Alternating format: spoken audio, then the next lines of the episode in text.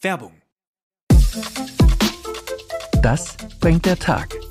Für alle, die wissen wollen, was heute wichtig ist. Bei uns hören Sie die wichtigsten Informationen des Morgens und die Hintergründe dazu. Egal ob der Angriffskrieg auf die Ukraine, die aktuellen Debatten im Bundestag oder Krieg in Israel. Wir sind mit Reportern und Korrespondenten vor Ort. Unseren Nachrichtenpodcast gibt's immer montags bis freitags ab 5 Uhr. Das bringt der Tag ab sofort auf welt.de und überall da, wo es Podcasts gibt. Werbung Ende. Das Bild News Update. Es ist Freitag, der 23. Dezember und das sind die Bild Topmeldungen. In kurdischem Kulturzentrum drei Tote und mehrere Verletzte nach Schüssen in Paris. China-Konzern gibt Skandal zu. TikTok spioniert seine Nutzer aus. Diese Aussage kann ihm richtig gefährlich werden. Jetzt spricht sogar Putin von Krieg. In kurdischem Kulturzentrum drei Tote und mehrere Verletzte nach Schüssen in Paris. Bei Schüssen in der französischen Hauptstadt Paris sind nach Angaben der Staatsanwaltschaft mindestens drei Menschen getötet und drei weitere verletzt worden. Zwei der Verletzten schweben demnach in Lebensgefahr. Zunächst hatte die Staatsanwaltschaft noch zwei Tote gemeldet. Nach Polizeiangaben ist ein bewaffneter Mann, der mutmaßliche Schütze, festgenommen worden. Er befindet sich in Polizeigewahrsam. Wie Le Parisien berichtet, wurde der Täter erst am 12. Dezember aus dem Gefängnis entlassen. Er hatte in den vergangenen Jahren bereits zwei Mordversuche unternommen. 2021 2020 stürmte er mit einem Säbel in ein Flüchtlingscamp. Zwei Migranten seien dabei verletzt worden. Offiziellen Angaben zufolge soll er unter Beobachtung durch die Behörden gestanden haben. Waffenbesitz sei ihm verboten gewesen. China-Konzern gibt Skandal zu. TikTok spioniert seine Nutzer aus. Seit Jahren befürchten Politiker, dass TikTok seine Nutzer ausspionieren könnte, wenn es den Interessen des chinesischen Konzerns nützt. Jetzt ist aus der Furcht ein Fakt geworden. TikTok hat in den USA drei Journalisten bespitzelt, die kritisch über das soziale Netzwerk berichtet haben. Der Mutterkonzern ByteDance hat den Skandal zugegeben und drei Mitarbeiter gefeuert. Die Angestellten verschafften sich im Oktober von China aus Zugang zu den IP-Adressen und anderen Daten der Forbes-Reporter, wie das Magazin berichtet. Auch Personen, die mit den Journalisten zu tun hatten, sollen betroffen sein. Auch Facebook hatte in der Vergangenheit die Standorte von Journalisten anhand ihrer IP-Adresse ausspioniert. Allerdings ist der Skandal bei TikTok viel gefährlicher, denn der Konzern ist eng mit der chinesischen Diktatur vernetzt. In der Praxis sieht das so aus, Videos, in denen über das Massaker am Platz des himmlischen Friedens von 1989 oder die Unabhängigkeit Tibets gesprochen wird, sind von TikTok zensiert worden. Während der Proteste in Hongkong gegen das brutale Peking-Regime ergab der Suchbegriff Hongkong auf TikTok vor allem harmonische Videos über Essen und Musik, berichtete die Washington Post. Und das sind nur zwei von zahlreichen Beispielen aus den vergangenen Jahren. Diese Aussage kann ihm richtig gefährlich werden. Jetzt spricht sogar Putin von Krieg. Kurz vor Weihnachten wird Kreml-Diktator Wladimir Putin offenbar nachlässig. Peinlich genau hatten er und die russische Propaganda im Laufe des Jahres darauf geachtet, den Angriffskrieg gegen die Ukraine als militärische Spezialoperation zu bezeichnen. Mit Schlagworten wie Entnazifizierung oder Demilitarisierung rechtfertigte er gegenüber dem Westen und der eigenen Bevölkerung den Überfall und die geplante Annexion ostukrainischer Gebiete. Doch jetzt rückt Putin überraschenderweise von seinem Wording ab und nennt seinen Krieg plötzlich das, was er ist, Krieg. Bei einer improvisierten Pressekonferenz erklärte der Moskauer Tyrann, unser Ziel ist es nicht, das Schwungrad des militärischen Konflikts weiterzudrehen, sondern den Krieg zu beenden. Damit spricht Putin zum allerersten Mal seit dem 24. Februar von Krieg und das kann ihm richtig gefährlich werden. Zur Erinnerung, das Regime in Moskau hatte Begrifflichkeiten wie Krieg aus dem Sprachgebrauch getilgt. Wer öffentlich von Krieg sprach, musste mit harten Strafen rechnen. Jetzt verstößt Putin gewissermaßen gegen seine eigene Regel. Nach dem Patzer in seiner eigenen Pressekonferenz nimmt nun der Gegenwind zu. Im islamischen Bestattungsritus ist das Tabu. Leichen verwechselt, Muslim aus Versehen eingeäschert. Tragischer Zwischenfall in einem Krematorium in Hannover.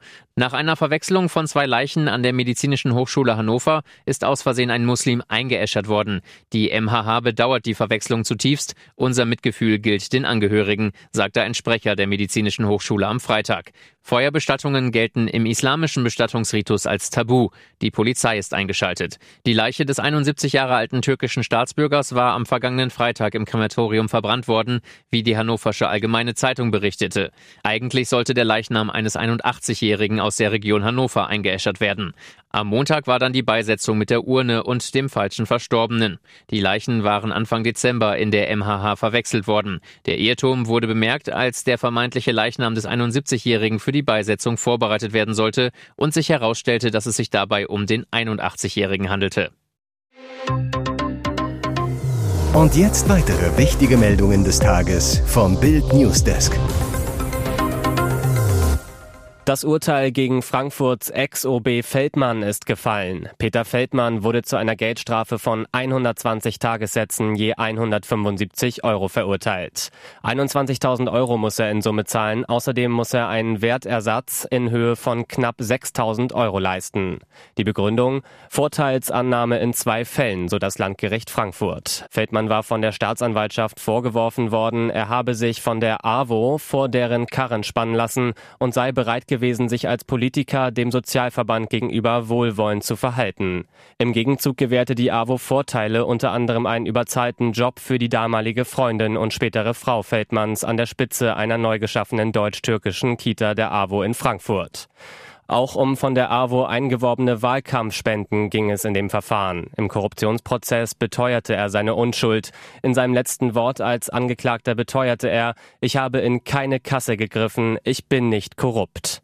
Die Höchststrafe habe er schon erhalten, so fällt man am Mittwoch weiter. Seit 2019 sei er mit dem Dauerthema gequält worden.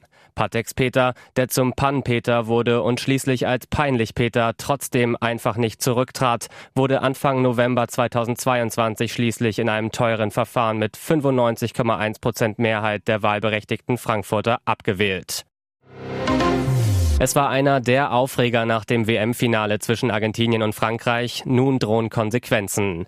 Bei den Jubelfeiern von Lionel Messi und seinen Teamkollegen nach dem WM-Sieg war auch Goldsteak-Koch Nusret Gökce, auch bekannt als Saltby, zu sehen, wie er mit einigen argentinischen Spielern Fotos machte, teilweise den WM-Pokal festhielt. Nun ermittelt der Weltverband unter anderem gegen den türkischen Star-Restaurantbesitzer, denn er wie auch einige andere Personen hätten überhaupt nicht auf dem Spiel Spielfeld sein dürfen. Göksche ließ sich sogar im Stile der Sieger zu einem Kuss der Trophäe hinreißen. Dabei hat die FIFA klare Pokalregeln. Das goldene Schmuckstück darf nur von einigen wenigen angefasst und gehalten werden. Welche Maßnahmen die FIFA ergreifen wird, ist derzeit noch unklar und wird sich im Rahmen der Ermittlungen zeigen müssen.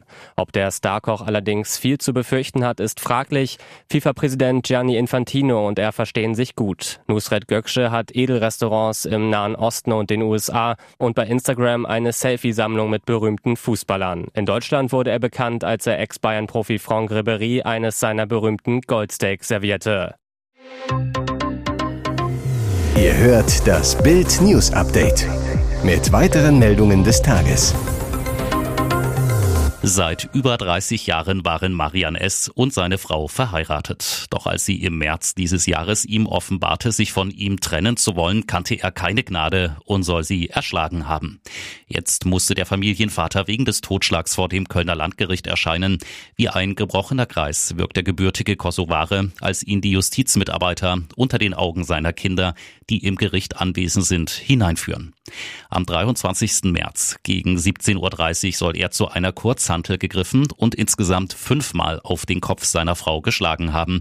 Trotz der Abwehrversuche hatte die Frau keine Chance. Ihre Verletzungen waren so schwer, dass sie an ihren Folgen starb. Kurz nach der Tat setzte Marian S. sich in seinen Wagen und raste gegen einen Baum. Dabei wurde er schwer verletzt. Am zweiten Verhandlungstag im Januar will sich der Angeklagte zu den Vorwürfen äußern. Der Online-Händler Büro.de hatte im November Interesse an der Übernahme von Dutzenden Galeria-Filialen bekundet und die Rettung von Jobs in Aussicht gestellt. Doch aus dem Deal wird nun nichts. Das Unternehmen hat sein Angebot, knapp 50 Filialen des angeschlagenen Warenhauskonzerns Galeria Karstadt Kaufhof zu übernehmen, zurückgenommen. Wir haben unser Angebot für die 47 Filialen in der Tat zurückgezogen, sagte Büro.de-Chef Markus Schön am Donnerstagabend der deutschen Presseagentur. Die Gerüchte über viel weitergehende Schließungen und die in diesem Zusammenhang in den letzten Tagen für uns deutlich gewordene Konfliktlage führen zu veränderten Rahmenbedingungen, die für uns nicht akzeptabel sind, teilte der Investor mit. Das hätten die Gremien nach mehrstündigen Sitzungen entschieden. Galeria Karstadt Kaufhof hatte mitgeteilt, ein erstes Übernahmeangebot für eine Reihe von Filialen erhalten zu haben. Dieses bestehe nach wie vor, sagte ein Sprecher des Handelsriesen. Hier ist das Bild News Update. Und das ist heute auch noch hörenswert. Kurioser Fund bei einer Kontrolle auf der A7 in Bayern. Polizisten haben bei einem Fahrer neben 18.500 Euro Bargeld auch Reichsbanknoten gefunden. Die Ermittler hatten die Scheine im Gepäck des Fahrers und in mehreren Verstecken im Auto entdeckt, teilte die Polizei mit. Da der Fahrer nicht nachweisen konnte, woher die Scheine kamen und dass sie ihm gehörten, ermittelt die Staatsanwaltschaft nun. Der Verdacht Geldwäsche. Teil der Ermittlungen ist auch die Frage, wie viel die mehr als 100 Reichsbanknoten heute noch wert sind. Unter Umständen könne man damit in Sammlerkreisen höhere Beträge erzielen, hieß es von der Polizei. Bei den Banknoten scheint es sich um sogenannte Goldmark der deutschen Währung im Kaiserreich vor dem Ersten Weltkrieg zu handeln. Sie galt als relativ wertstabil, da sie an Goldeinlagen gekoppelt war. Sie wurde auch nach dem Krieg weiter gedruckt und später von der Reichsmark abgelöst. So feiert Deutschland Sparnachten. Das Weihnachtsfest 2022 wird für viele Deutsche anders sein als all die Jahrzehnte zuvor. Die enormen Heizkosten, die steigenden Preise für Lebensmittel, es bleibt einfach nicht mehr so viel Geld übrig. Aber auch wenn es diesmal ein Sparnachten wird, die Mehrheit will sich die Freude am Fest nicht verderben lassen. Angestellte Bettina Engel und Ehemann Goswin etwa aus Brachtal in Hessen sagen, wir können uns gerade nur das Nötigste kaufen, sonst hatten wir eine Tanne, die 40 40 Euro gekostet hat. Diesmal haben wir ein Sonderangebot vom Discounter für 15 Euro. Für das Weihnachtsessen mit Gans hätten wir dieses Jahr 200 Euro ausgeben müssen. Jetzt gibt es Salate, Würstchen, Aufbackbrötchen für 30 Euro. Und Kassiererin Sina Rüffer aus Sehende in Niedersachsen. Ich bin alleinerziehend, feiere mit meinem Sohn und meiner vierjährigen Tochter. Dieses Jahr habe ich die Weihnachtsente schon im Oktober im Angebot gekauft und eingefroren. Die Kinder sollen meine finanzielle finanziellen Sorgen nicht merken. Ich versuche trotz allem positiv zu bleiben, denn Weihnachten gehört zu meinen Lieblingsfesten. Das will ich mir von der Krise nicht kaputt machen lassen. Wie die Bildleser sonst noch so den Heiligabend verbringen, erfahren Sie auf Bild.de.